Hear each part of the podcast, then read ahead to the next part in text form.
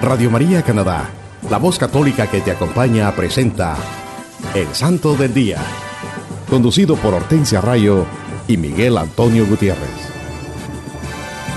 Aquí está la paciencia de los santos, los que guardan los mandamientos de Dios, los que prefieren morir antes que negar su fe. Aquí está la paciencia de los santos. Aquí está la paciencia de los santos, los que guardan los mandamientos de Dios, los que prefieren morir antes que su fe. Aquí está la paciencia de los santos. Hola queridos hermanos, alabado sea Dios, por siempre sea alabado. Les estamos transmitiendo este programa desde Toronto a través de Radio María, Canadá. Es una bendición llevar a ustedes la vida e historia de los santos de nuestra Iglesia Católica en su programa Evangelizador el Santo del Día y Siete Minutos con Cristo.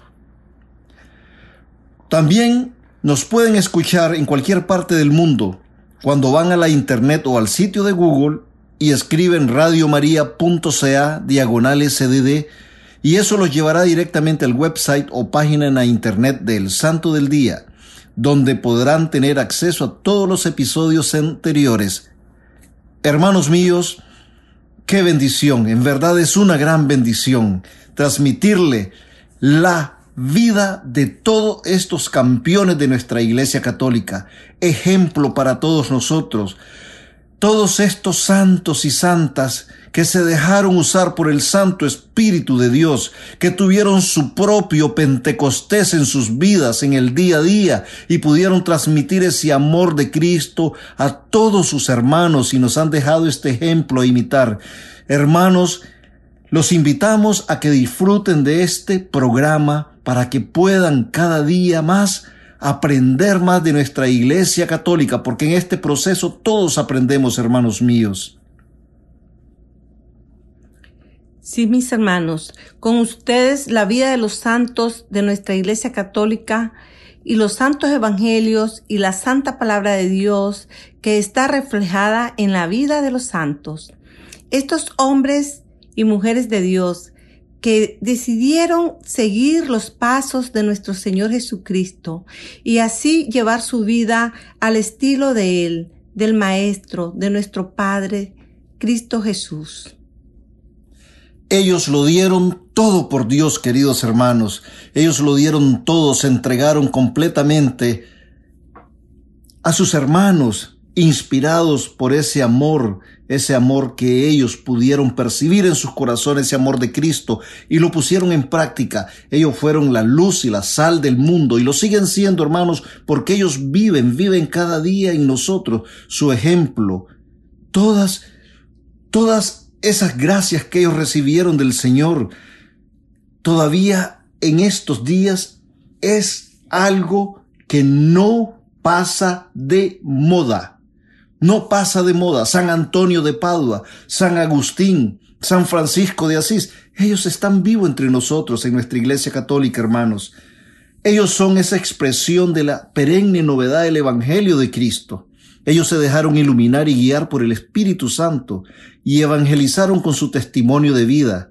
Hicieron la voluntad de Dios y son ejemplos de amor, paz y humildad y paciencia. El propósito de su vida fue convertirse en fieles imitadores de nuestro Señor Jesucristo y se dedicaron a promover el amor, la paz y la justicia en su diario vivir, al igual que lo hizo el Maestro. Ellos le dieron toda la gloria a Dios con sus palabras, pensamientos y acciones al poner en práctica las enseñanzas de nuestro Señor Jesucristo. Mis hermanos, escuchemos lo que nos dice el Catecismo de la Iglesia Católica en el numeral 1807. La justicia es la virtud moral que consiste en la constante y firme voluntad de dar a Dios y al prójimo lo que le es debido. La justicia para con Dios es llamada la virtud de la religión.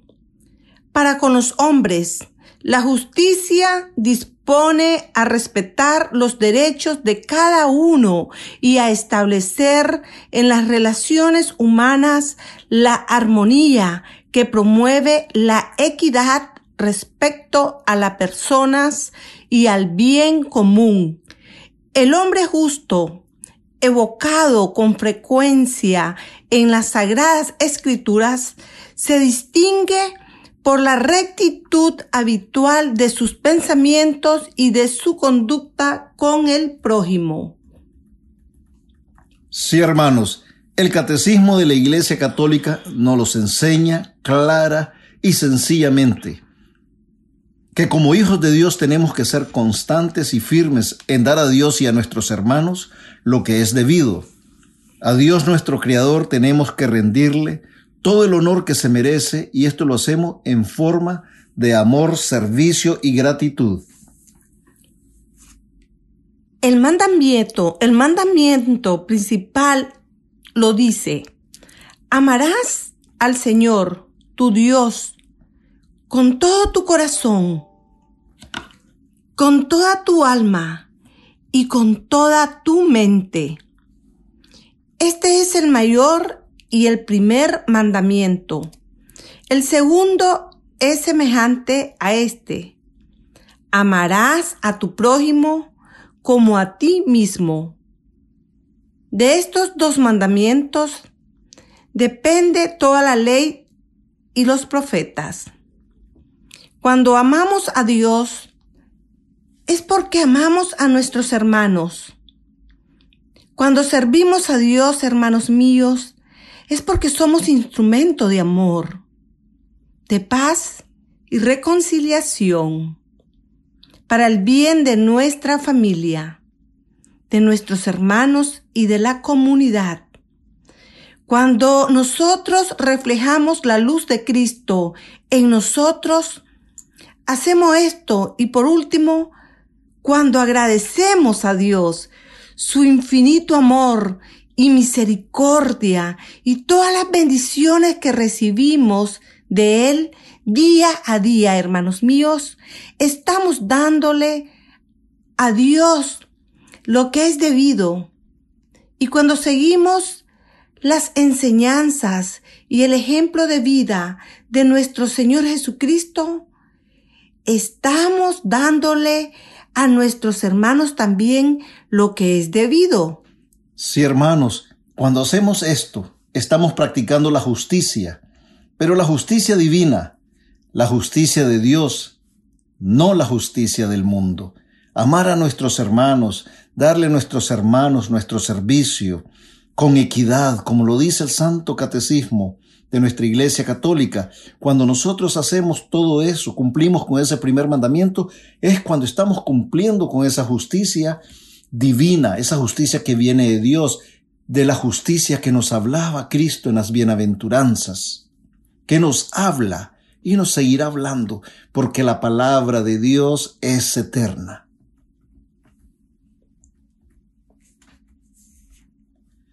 Recuerden también, hermanos, que tendremos nuestra habitual sesión de los siete minutos con Cristo después del canto, para que nos pongamos en actitud de oración pidiendo al Espíritu Santo que nos ilumine y fortalezca, para que reflexionemos en este mensaje y así la luz de Cristo y su palabra llenen nuestros corazones de su amor, paz, paz y sed de la justicia de Dios.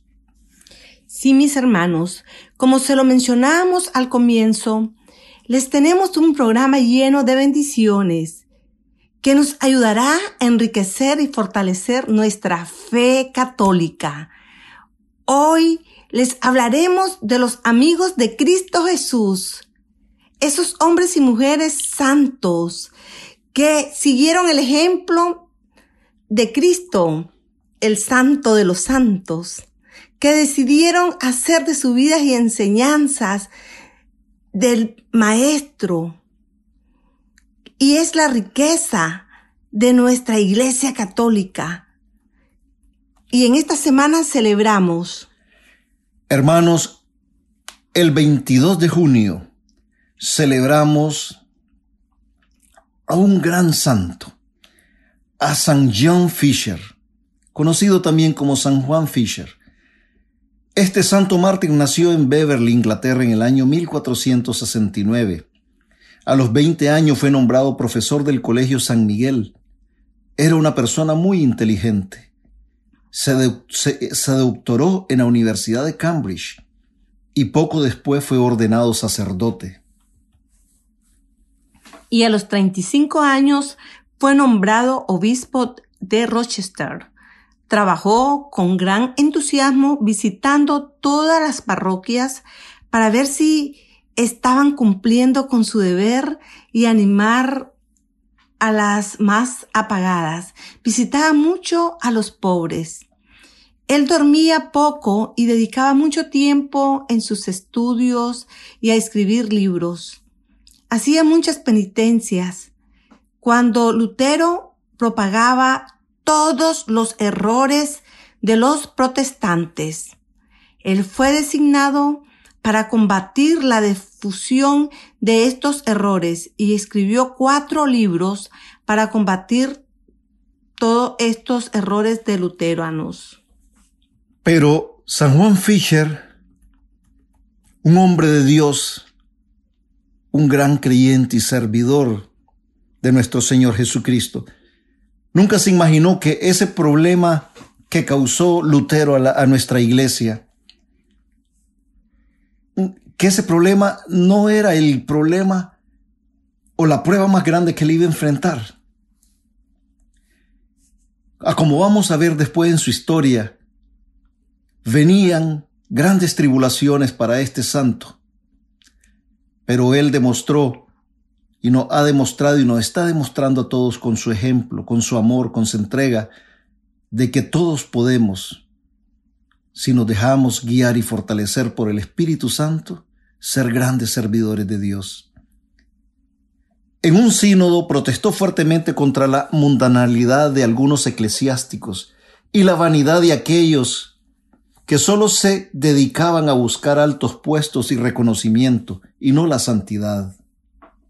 Cuando el rey Enrique VIII dispuso divorciarse de su legítima esposa, y casarse con su concubina Ana Bolena, el obispo Juan Fisher fue el primero en oponerse.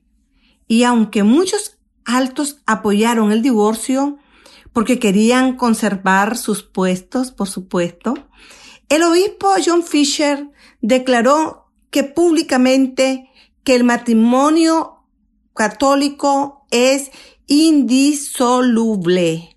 ¿Y qué pasó?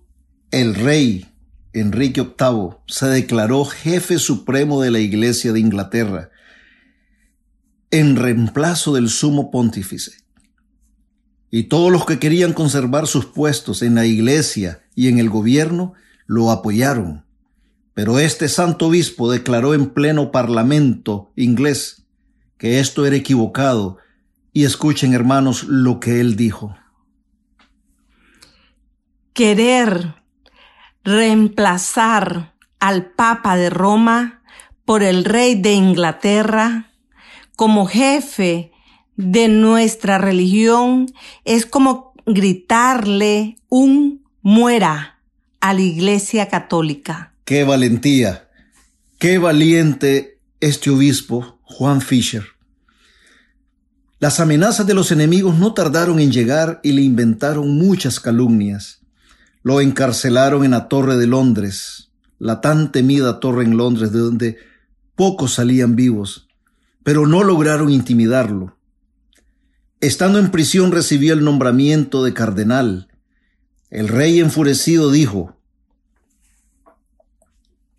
le mandaron el sombrero de cardenal, pero no podrá ponérselo, porque yo le mandaré a cortar la cabeza. Y así fue el 17 de junio de 1535, le leyeron la sentencia de muerte. el rey Enrique VIII mandaba matarlo por no aceptar el divorcio y por no aceptar que el rey reemplazará al Papa en el gobierno de la Iglesia Católica. Al llegar al sitio donde le van a cortar la cabeza, el venerable anciano se dirige a la multitud y les dice a todos que muere por defender a la Santa Iglesia Católica fundada por Cristo Jesús. Recita el Te Deum en acción de gracias y muere. Qué gran ejemplo el que nos deja San Juan Fisher, obispo y mártir de nuestra Iglesia Católica que entregó su vida por defender la verdad, por defender los principios de nuestra iglesia, porque nuestra iglesia está basada en los principios y valores y enseñanzas que nuestro Señor Jesucristo nos ha dejado. Y Él sí cumplió.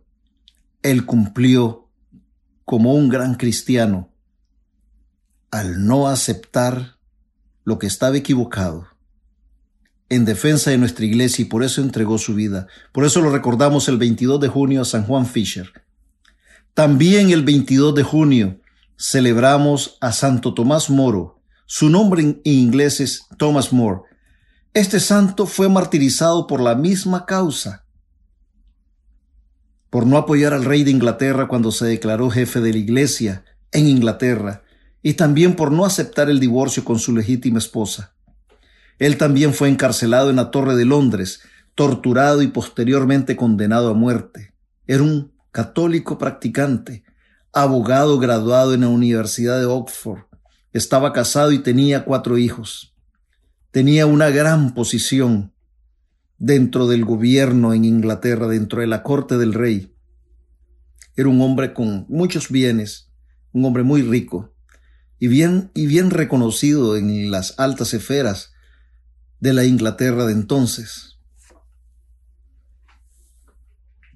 Cuando Enrique VIII subió al trono de Inglaterra, Tomás More también subió de posición al servicio del rey. Era miembro del Parlamento inglés y por su talento y amistad con el rey se convirtió en el segundo hombre más poderoso de Inglaterra, solamente después del rey.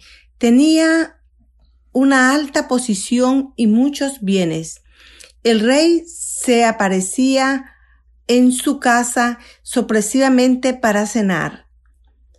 Él era un hombre de grandes principios y valores cristianos, algo muy raro en los círculos del gobierno y la corte del rey. Era un hombre justo y ayudaba mucho a los pobres.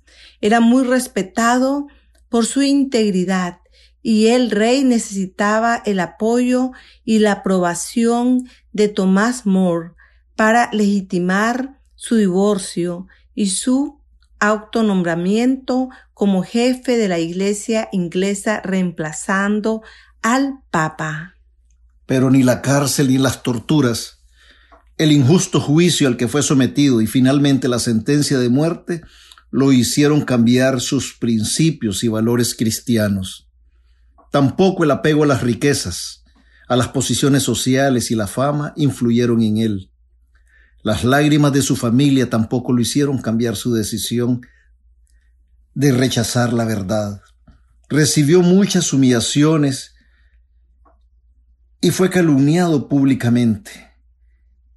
Él no quiso rechazar la verdad que es Cristo. Al contrario, la abrazó al decirle al rey que no aceptaba que él se nombrara jefe de la, de la iglesia de Inglaterra y que se tenía que divorciar. Y todos estos sufrimientos él los ofreció a Dios. No condenó ni juzgó aquello que hicieron lo contrario de él. Él dijo, ellos tienen su conciencia y yo la mía. Antes de morir, escribió una carta a su hija donde él le dice, todo lo que pasé está en las manos de Dios. No te preocupes por lo que me suceda, porque yo pongo toda mi confianza en la bondad de Dios. Fue canonizado por el Papa Pío XI en 1935. Dos grandes santos, San Juan Fisher y Santo Tomás More, Santo Tomás Moro conocido, que dieron su vida, se convirtieron en mártires de nuestra Santa Iglesia Católica por defender la verdad, la verdad que es Cristo. Y por eso entregaron sus vidas y los recordamos todos los 22 de junio. El 23 de junio celebramos a San José Cafaso. Este humilde sacerdote fue quizás el más grande amigo y benefactor de San Juan Bosco y de muchos seminaristas pobres. Uno de los mejores formadores de sacerdotes del siglo XIX. Nació en el año 1811 en el mismo pueblo donde nació San Juan Bosco.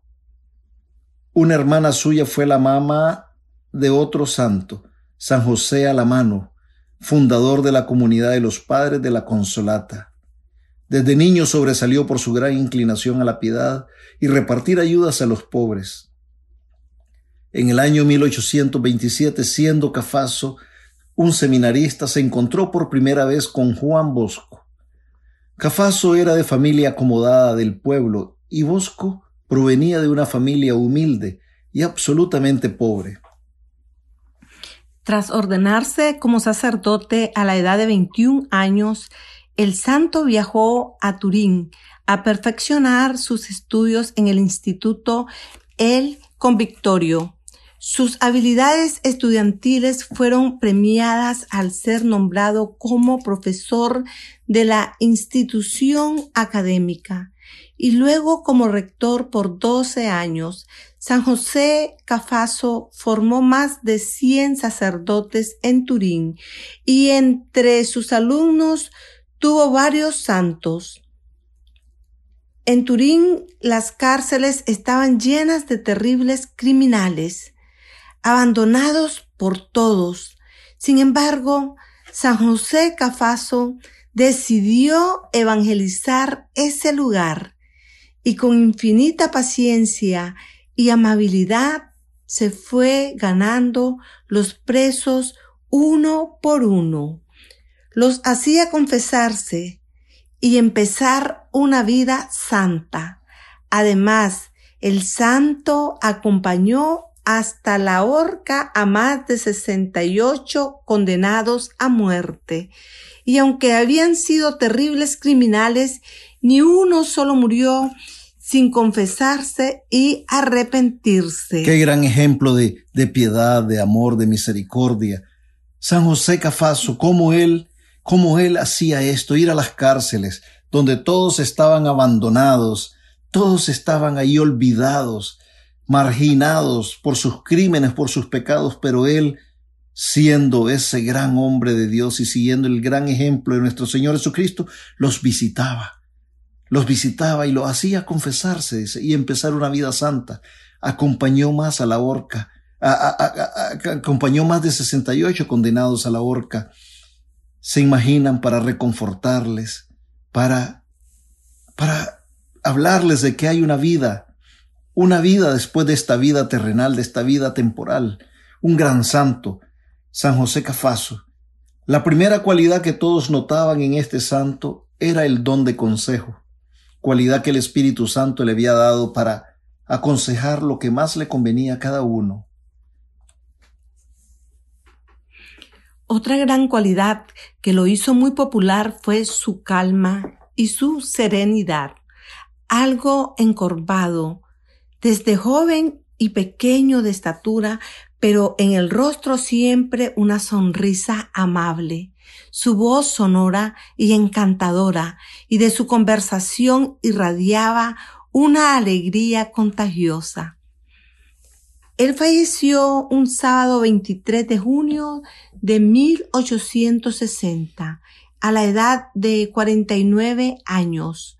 Su oración fúnebre la hizo su discípulo preferido, San Juan Bosco.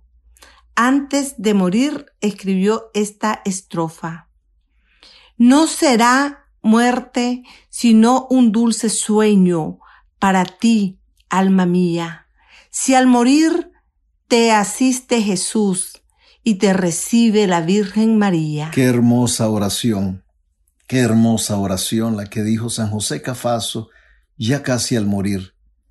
No será muerte sino un dulce sueño para ti, alma mía, si al morir te asiste Jesús y te recibe la Virgen María.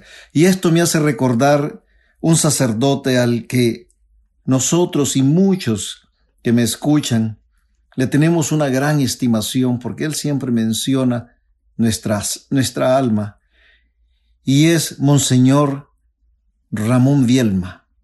Esto me hace recordar otro hombre santo, un hombre de Dios, y al oír, esta expresión de San José Cafaso, se me vino a la mente en este momento pensar en él, Monseñor Ramón Vielma. San José Cafaso fue canonizado por el Papa Pío XII en 1947. El 24 de junio celebramos a San Juan Bautista, hijo de Zacarías y Santa Isabel quienes por su edad avanzada habían perdido la esperanza de tener un hijo. Un día que Zacarías estaba cumpliendo su oficio de sacerdote en el templo y ofrecía el sacrificio vespertino dentro del santuario, recibió un gran anuncio que pronto tendría un hijo. Él pidió un signo y quedó mudo hasta el cumplimiento de la palabra del Señor. Y Santa Isabel, en medio de la admiración de parientes y de conocidos, coincide un hijo. Después Santa Isabel recibe la visita de su prima, la Santísima Virgen María, y sabe por ella de las maravillas que el Señor está obrando para la salvación de la humanidad. Comienza a alabarlo y bendecirlo, mientras que el niño salta de gozo en su vientre. Al momento del nacimiento, sus padres lo llamaban, lo llaman Juan, que quiere decir Dios muestra su bondad. Y entonces Zacarías recupera el habla para cantar un himno de gratitud. San Juan Bautista estaba consciente de su misión y cuando tiene la edad conveniente se retira al desierto vestido con una piel de camello y con un cinturón. Allí se alimentó solo de langostas y miel silvestre. Su vida penitente impresionó a muchos, quienes de todas partes de Palestina acudieron a escuchar al profeta. Él predica la penitencia y la conversión de corazón para preparar la llegada del reino mesiánico que ya estaba cercano. Como signo de la purificación de los pecados y del nacimiento a una nueva vida, hace, sumergir en las aguas del Jordán a aquellos que acoge su palabra. Por esto es llamado el Bautista. Cuando bautizó a Jesús en el Jordán, lo señaló como el Mesías esperado. Él denunció el pecado de Herodías, cuñada y amante de Herodes Antipas, lo que le costó la cárcel y después su condena de muerte. Se le considera el patrono de las autopistas y de los albergues, también patrono de los encarcelados y condenados a muerte. San Juan Bautista es el último y el mayor de los profetas. Por eso lo recordamos todos los 24 de junio.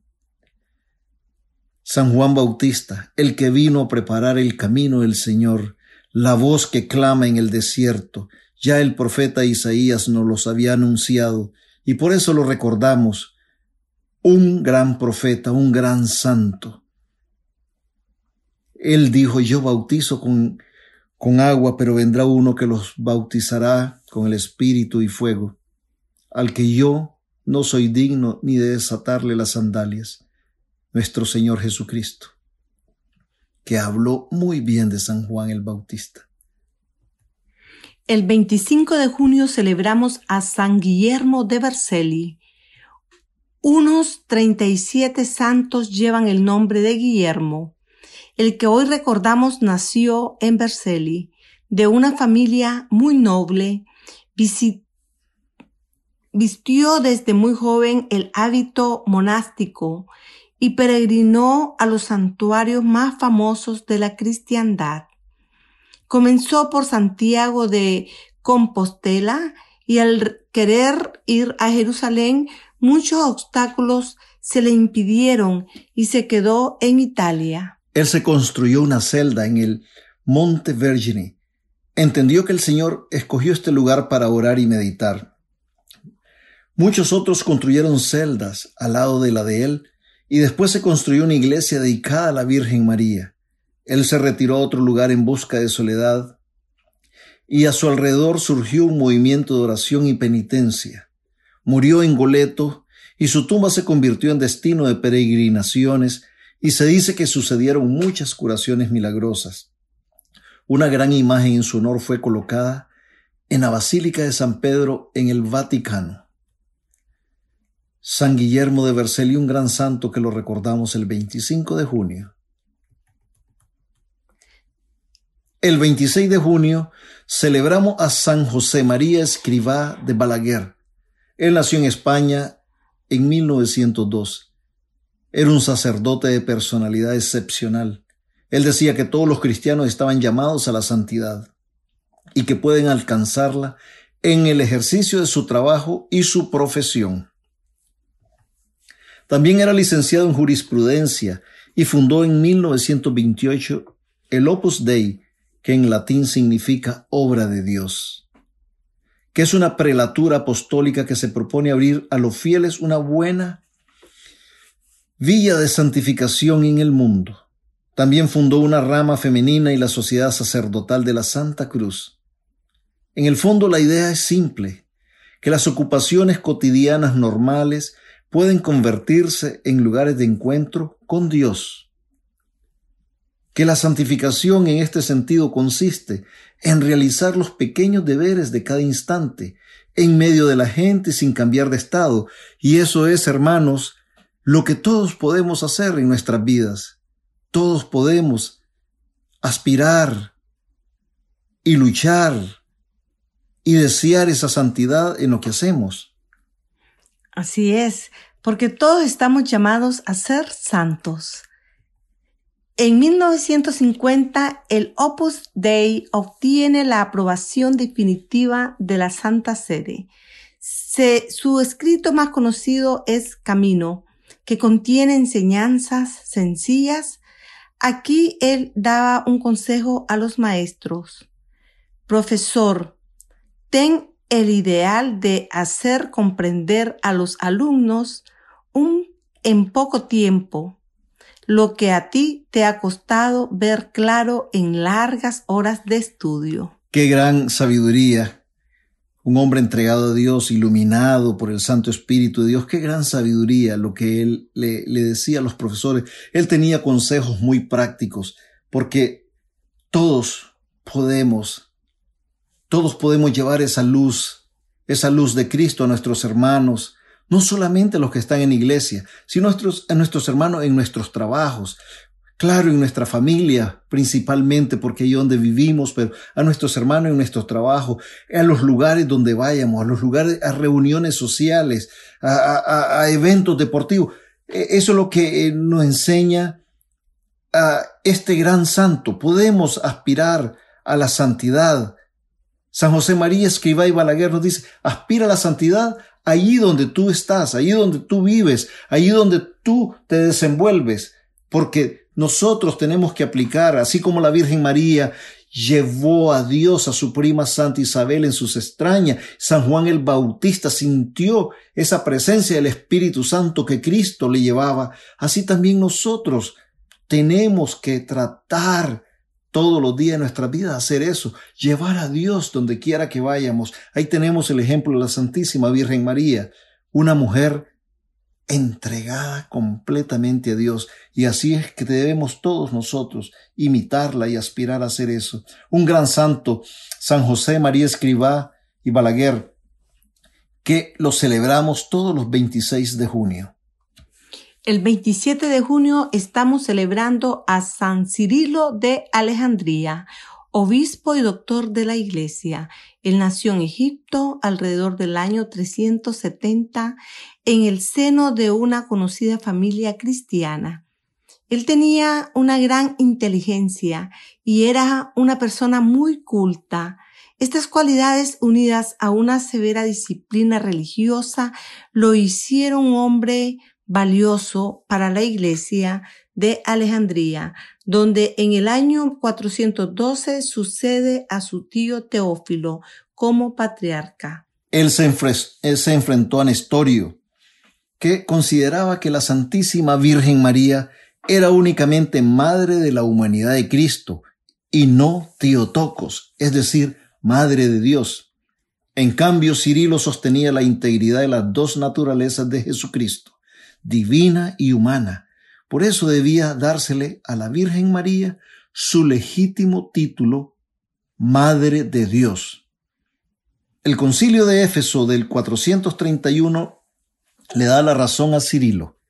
El santo muere el 27 de junio del año 444, dejando a la iglesia una rica producción teológica.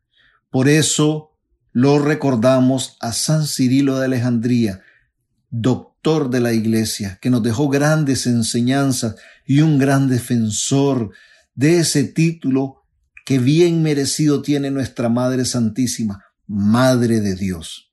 El 28 de junio celebramos a San Irineo de Lyon, obispo y mártir. Irineo significa hombre pacífico. Nació en Esmirna, Turquía, en el siglo segundo se hizo cristiano desde muy joven y fue asiduo oyente de Policarpo, discípulo de San Juan Evangelista. Él se dedicó a refutar la postura heréticas. Primero enfrentó el montanismo, que eran las posturas del sacerdote frigio montano, y luego al gnostismo que negaba la autoridad de la tradición y legitimidad de la jerarquía eclesiástica. Sí, él se enfrentó a dos corrientes heréticas, el montanismo y el gnosticismo. Él fue un gran defensor de nuestra tradición católica. En Roma fue acogido y confirmado en la fe de los apóstoles, mientras que en su iglesia de Lyon fueron martirizados unos 400 cristianos entre ellos el obispo Potino. Al volver a Lyon es aclamado obispo. Al aceptar el cargo significaba ser candidato al martirio. Ya como obispo se dedicó con su predicación y con su ejemplo a difundir el Evangelio. Hizo el papel de moderador y pacificador, por eso tenía una autoridad indiscutida en Francia y en toda la Iglesia. Escribió un famoso libro titulado Contra los herejes Muere mártir bajo el gobierno de Septimio Severo alrededor del año 202 y como tal es venerado aún en actualidad en iglesia. Un gran santo, San Irineo de Lyon. Por eso lo recordamos todos los 28 de junio. Hermanos, quiero compartirles lo que dijo San Cirilo de Jerusalén. Así como dos pedazos de cera derretidos juntos, no hacen más que uno. De igual modo, el que comulga, de tal suerte está unido con Cristo, que Él vive en Cristo y Cristo en Él. Miren qué lindo lo que dice acá Él. Como ceras derretidas, así tenemos que ser nosotros con Cristo cuando comulgamos, unidos totalmente, mis hermanos. Tenemos que reflexionar cada día que recibimos el cuerpo de Cristo. hermanos, hay que ir a misa, no solo para rezar, sino para recibir la comunión, este pan que es el cuerpo de Jesucristo, que es Cristo vivo que está allí, el que nos salva, nos perdona, nos une al Padre. Es hermoso, hermanos míos, sentir esto, hacer esto. Y con la Eucaristía sentimos precisamente esta pertenencia a la iglesia, al pueblo de Dios, al cuerpo místico de Jesucristo, a Jesucristo. No acabaremos nunca de entender todo su valor y riqueza tenemos que pedirle que este sacramento siga manteniendo viva su presencia en la iglesia y que plasme nuestras comunidades en la caridad y en la comunión, según el corazón de nuestro Padre. Y esto se hace durante toda la vida, mis hermanos. Pero se comienza a hacerlo el día de la primera comunión y continuando así, estar en gracia lo más que podamos con nuestro Padre, con nuestro Salvador, Redentor. Siempre recordemos, hermanos míos, que no hay santos sin pasado, ni pecadores sin futuro. Hermanos míos, y nos damos cuenta cuando hacemos un recorrido por los santos que celebramos esta semana. Santos, obispos, sacerdotes, políticos,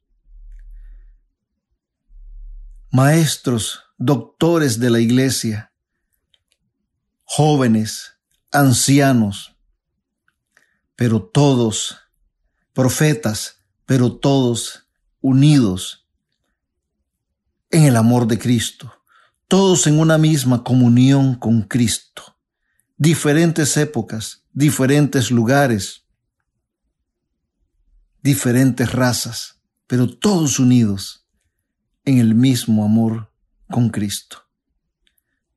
Ejemplos de penitencia, ejemplos de entrega, ejemplos de amor, de interesarse por las necesidades de sus hermanos, de los más pobres, de los más desprotegidos, llevando, llevando el Evangelio, la palabra, la palabra que es vida a todos sus hermanos. Qué lindo, hermanos. Debemos venerar a los santos, pero sobre todo debemos imitarlos. Todos estamos llamados a la santidad, hermanos. No es fácil, no es fácil, es una lucha de todos los días. Pero si clamamos el nombre de nuestro Señor Jesucristo, si nos entregamos a Él y nos dejamos usar por el Espíritu Santo, así como San Pablo nos dice, morir al hombre viejo y renacer en un hombre nuevo. Así, hermanos, alcanzaremos la victoria. No es fácil, pero tenemos que dar ese paso para que podamos alcanzar la santidad. Les invitamos a escuchar un bello canto y enseguida regresamos más con su programa evangelizador, El Santo del Día y Siete Minutos con Cristo. Usted está escuchando El Santo del Día y Siete Minutos con Cristo en Radio María Canadá, la voz católica que te acompaña. Nuevamente con ustedes, Hortensia Rayo y Miguel Antonio Gutiérrez. Hola mis queridos hermanos, Dios les bendiga hoy y siempre. Bienvenidos a una nueva emisión de Siete Minutos con Cristo, en esta nueva transmisión de Radio María Canadá la voz católica que te acompaña. Le saluda su hermano Miguel y nos dice la santa palabra de Dios. En el, en el Santo Evangelio según San Mateo capítulo 5, versículo 10. Bienaventurados los perseguidos por causa de la justicia, porque de ellos es el reino de los cielos. Palabra de Dios. Te alabamos, Señor. Queridos hermanos, hoy vamos a reflexionar, a compartir sobre la octava bienaventuranza.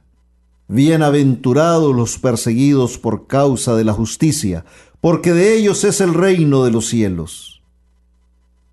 Es una bendición, hermanos, seguir compartiendo con ustedes acerca de las bienaventuranzas.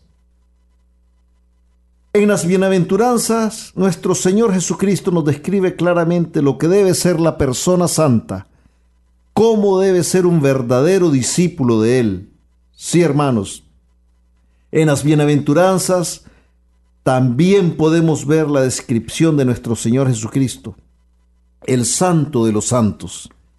En el Sermón de la Montaña, nuestro Señor Jesucristo nos da esta enseñanza, que es novedad para los que la escucharon en ese momento.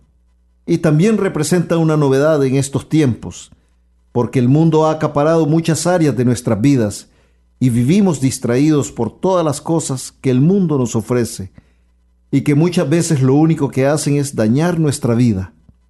Pero el maestro en su gran amor, el, el maestro en su gran amor y misericordia nos da este manual de vida cristiana para que todos nosotros sus discípulos podamos alcanzar el reino de los cielos. Nuestro Señor Jesucristo nos está dando este mensaje de que a pesar de las circunstancias o situaciones que estemos experimentando en este momento, a pesar de las pruebas que se presenten a nuestras vidas, a pesar de la influencia que el mundo pueda ejercer o empujar en nuestro diario vivir, nosotros estamos llamados a abrazar la justicia, esa justicia divina que nos dará la plenitud de la libertad como hijos de Dios, y así seremos herederos del reino de los cielos, de la vida eterna, de la tierra prometida. Este sermón de la montaña, hermanos, está dirigido a todos nosotros, al pueblo de Dios, que ha recibido el alimento espiritual, el pan de vida. Y esta bienaventuranza nos exhortan a proclamar el Evangelio, la buena nueva a todos nuestros hermanos, a tener celo por la justicia de Dios y así llevar a nuestros hermanos que lo, que lo están necesitando este mensaje de amor y paz, este mensaje de salvación. Las bienaventuranzas no son nada fáciles de practicar. Tenemos que tener una gran fe en Dios, sentir plena confianza en Él, para poder recibir este mensaje de amor y misericordia en nuestros corazones. Estas enseñanza nos invita a ser mejores hijos de Dios en el día a día. Nuestro Señor Jesucristo nos está invitando a ser como Él, a vivir nuestra existencia de acuerdo a estas bienaventuranzas. No olvidemos que ya lo dijimos, ellas son una descripción del Maestro. Por eso Él quiere que tomemos estas promesas en nuestros corazones, para que podamos tener esa conversión que nos hará verdaderos discípulos de Él. Jesucristo es el más santo y quiere que también nosotros lo seamos. Él quiere que nos dejemos guiar por sus enseñanzas y así poder descubrir la misión, la vocación que Él tiene destinada para nosotros como hijos de Dios. Y repito, hermanos, lo que nos dice la santa palabra de Dios en la octava bienaventuranza. Bienaventurados los perseguidos por causa de la justicia, porque de ellos es el reino de los cielos. Hermanos, cuando vamos al radio o a la televisión y escuchamos las noticias, nos damos cuenta de la situación en que se encuentra este mundo. Hay tanta perversidad, tanta mentira, tantos atropellos, tanta corrupción, violencia, guerras, injusticias sociales En fin, nos damos cuenta cuán alejados estamos de Dios. El consumismo, la tecnología y las redes sociales continúan dividiendo a las familias y a las comunidades, en fin, a toda la sociedad. Vivimos en un mundo que promueve el individualismo, en un mundo donde el relativismo está haciendo estragos, ya que nos estamos volviendo seres egoístas, insensibles, que solo pensamos en nuestros propios intereses y en nuestro propio bienestar. En un mundo, vivimos en un mundo donde hacemos de nuestros hermanos simples objetos que usamos cuando los necesitamos y cuando ya hemos alcanzado nuestro objetivo, los descartamos porque ya no sirven a nuestros propósitos. Vivimos para satisfacer nuestras propias necesidades y nos dejamos arrastrar por nuestras propias pasiones. La vida moderna nos incita a vivir en una forma individualista, ya lo había dicho, que promueve lo que conocemos como la cultura de la muerte. Nos estamos olvidando de que fuimos creados para vivir en una relación con Dios y con nuestros hermanos, una relación basada en el amor, ese amor que nos da Dios y que nosotros tenemos que cultivar en nuestros corazones en el día a día, un amor que nosotros como cristianos tenemos que promover en nuestras vidas, que tenemos que dar a nuestros hermanos. El mundo moderno quiere hacernos olvidar que tenemos un Padre que nos ama y que en su santa palabra nos da un manual de vida para que podamos vivir una vida plena, para que podamos experimentar la verdadera libertad, para que podamos ser felices y que nuestros corazones experimenten ese gozo que solo el amor de Dios nos da. El conocimiento de las sagradas escrituras, las enseñanzas de nuestra Iglesia Católica, la liturgia y el estudio de la vida de los santos son elementos que nos ayudarán a vivir mejor como hijos de Dios, a tener una mejor comprensión de cómo debe ser nuestra relación con Dios y con nuestros hermanos. El relativismo es la idea de que no hay verdad, que cada individuo decide por él mismo qué es verdadero y qué es lo correcto o lo equivocado. Donde la verdad es subjetiva y nosotros decidimos cuál es la verdad dependiendo de nuestros sentimientos personales, opiniones o deseos. Yo puedo tener mi verdad, Tú, mi hermano, puedes tener tu verdad, pero debemos recordar que hay una verdad, una gran verdad, a la que tenemos que responder. Ya nos había dicho nuestro Señor Jesucristo. Él nos los dice en su santa palabra. Yo soy el camino, la verdad y la vida palabra de Dios. Te alabamos, Señor. Papa Francisco afirma muy sabiamente que el relativismo hiere mucho a las personas. Como hijos de Dios, nosotros sabemos que existe una verdad y una justicia divina. Sabemos claramente que existe lo malo y lo bueno lo que es correcto y lo que es equivocado. Es por eso que nosotros nos dejamos guiar por las enseñanzas de nuestra fe cristiana, por la ley y los mandamientos de Dios. Esto existe para que nosotros podamos vivir una vida en plenitud, para que seamos felices, para que tengamos una relación de amor con Dios y nuestros hermanos. Si somos perseguidos por defender nuestra fe y nuestros valores cristianos, entonces estaremos siendo perseguidos por causa de la justicia. Y nuestro Señor Jesucristo nos hace la promesa que el reino de los cielos será también nuestro cuando esto nos suceda. Siempre demos a Dios y a nuestros hermanos lo que es debido, para que así practiquemos la justicia de Dios y su verdad. No olvidemos de darle a Dios el amor, el servicio y la gratitud. Amarle sobre todas las cosas servirle siendo buenos hijos y buenos hermanos y agradeciéndole siempre todas sus bendiciones.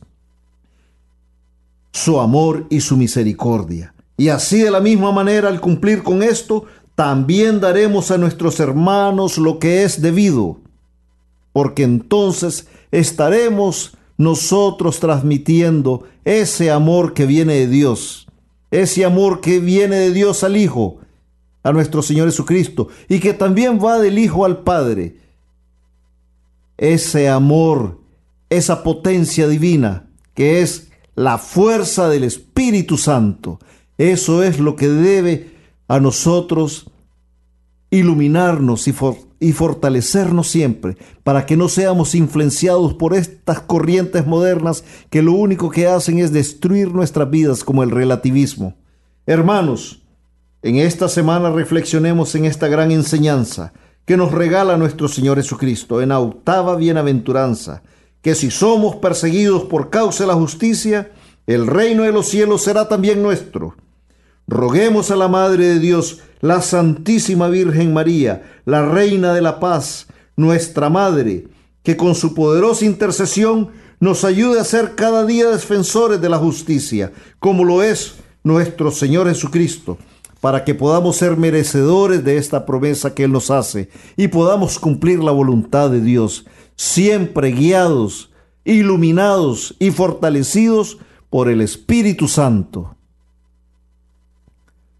Y nunca, nunca olvidemos que amar a nuestros hermanos tal y como son y sin condiciones es ser amigos de Jesucristo.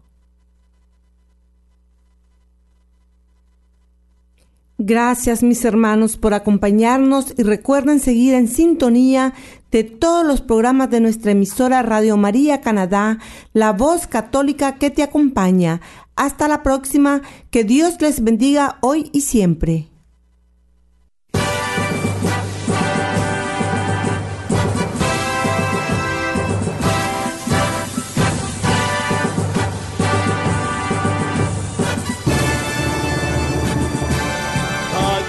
Está la paciencia de los santos, los que guardan los mandamientos de Dios, los que prefieren morir antes que negar su fe. Aquí está la paciencia de los santos.